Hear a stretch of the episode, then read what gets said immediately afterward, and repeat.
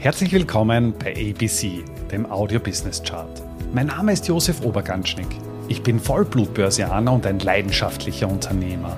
Als Gründer von Ecobono habe ich es mir zur Aufgabe gemacht, das Thema Finanzbildung in die Breite zu bringen und so Deutschland und Österreich aus dem Aktien- und Röschenschlaf zu befreien.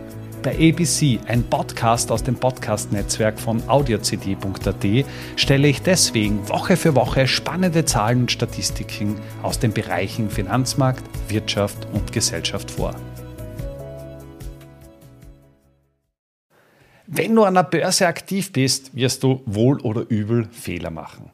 Hast du dir schon einmal die Frage gestellt, ob es nicht Fehler gibt, die sich immer wieder wiederholen, die Generationen von Investoren immer wieder zu ihrem Leidwesen ja, einfach machen?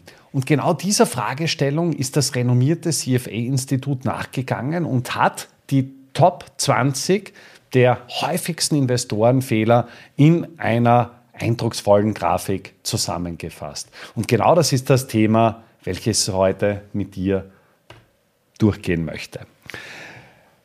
Ich persönlich habe meine Berufskarriere in den 1990er Jahren begonnen, und zwar in den späten 1990er Jahren. Ich bin sozusagen ein Kind der Internetbubble.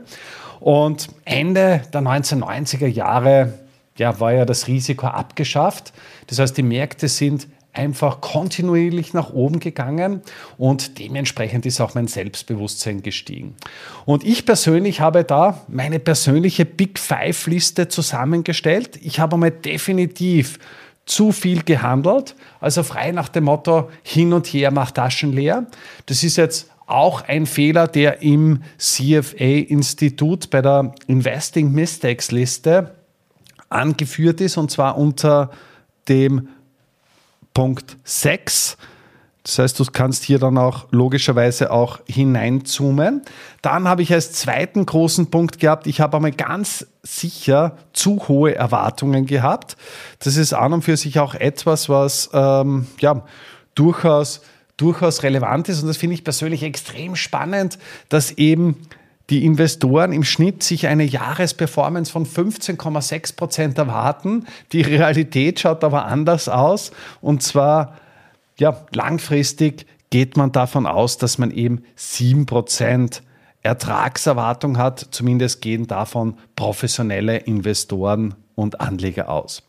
Das nächste Thema, was ich gehabt habe oder was ich definitiv falsch gemacht habe, ich hatte einen viel zu kurzen Fokus. Das heißt, mein Fokus war eben sehr kurzfristig orientiert.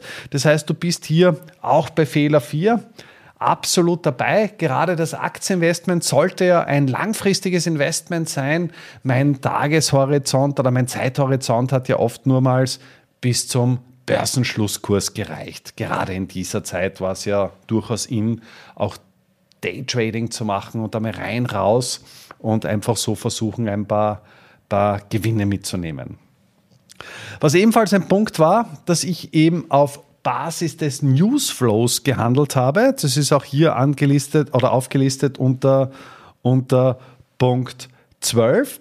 Und das ist an und für sich auch etwas extrem Spannendes, dass dann ja eigentlich derjenige, der handelt, immer im Nachgang unterwegs ist und dementsprechend auch sehr kurzfristig orientiert ist. Wenn du dir vorstellst, du bekommst eine Unmenge an Informationen, die auf dich einprasseln, du suchst dir dann die besten Informationen oder zumindest die, die du glaubst, die am besten sind, heraus und versuchst dementsprechend auch damit einen Mehrwert zu generieren, was dann natürlich auch wieder auf das Thema Handelsvolumen einzahlt. Und was ebenfalls ein Punkt ist, ich habe mich im Market Timing versucht, das ist hier ausgeführt oder angeführt im Punkt 14, also ebenfalls ein klassischer Fehler, der immer wieder angetreten ist und da gibt es ja mittlerweile auch schon unzählige Studien, die eben sagen, okay, Market Timing ist jetzt wahrscheinlich auch sehr schwierig zu machen und nur die wenigsten schaffen es wirklich mit klassischem Market Timing einen Erfolg zu langfristig zumindest äh, zu definieren. Wenn man die Liste jetzt etwas weiterrollt, dann gibt es noch eine, eine Vielzahl von weiteren Themengebieten und ich kann dir nur empfehlen, diese Liste einmal durchzuarbeiten, für dich selbst zu reflektieren und zu schauen, ja, welche Fehler gibt es denn überhaupt? Welche Fehler passieren in regelmäßigen Abständen und wie kann ich, wie kann ich sie bestmöglich äh, vermeiden? Wir haben beispielsweise noch den Fehler, dass eben keine klassischen Investmentziele definiert werden. Das betrifft immerhin 69, äh, 59 Prozent aller Investoren. 21 Prozent sind nicht diversifiziert, was an und für sich auch ein, ein großes Kriterium ist, um langfristig erfolgreich an den Börsen tätig zu sein.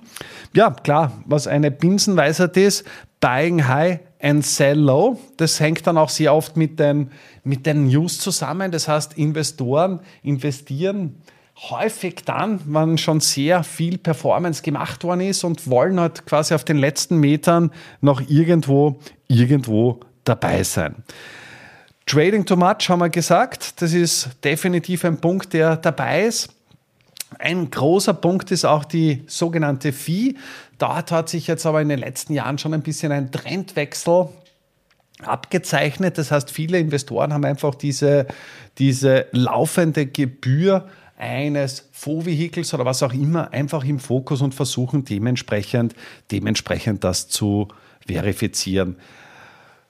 Ein Punkt, der ebenfalls ist, da ist man natürlich schon im fortgeschrittenen Stadium, dass man eben darauf achten sollte, nicht zu viele Steuern zu bezahlen. Wir sollten auch danach trachten, ich nehme jetzt einfach noch ein paar raus, dass man eben äh, nicht die Inflation vergisst. Das ist an und für sich auch sehr spannend.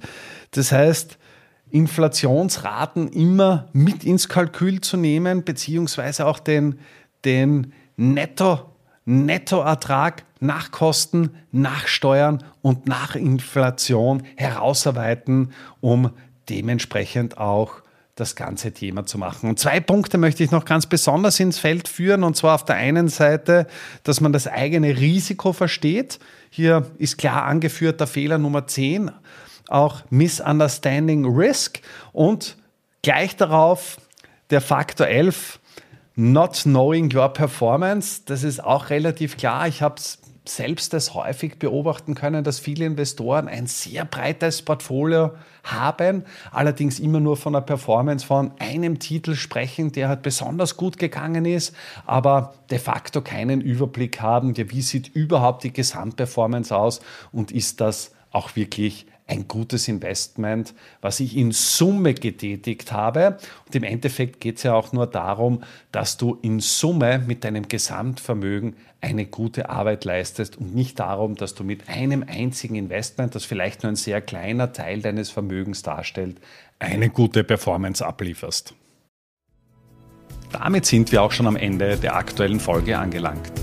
Bei ABC, dem Audio Business Chart, werden Bilder zu Worten. Stay tuned und abonniere diesen Kanal. Ich wünsche dir eine schöne Zeit. Bis zum nächsten Mal bei ABC, dem Audio Business Chart. Servus und Baba.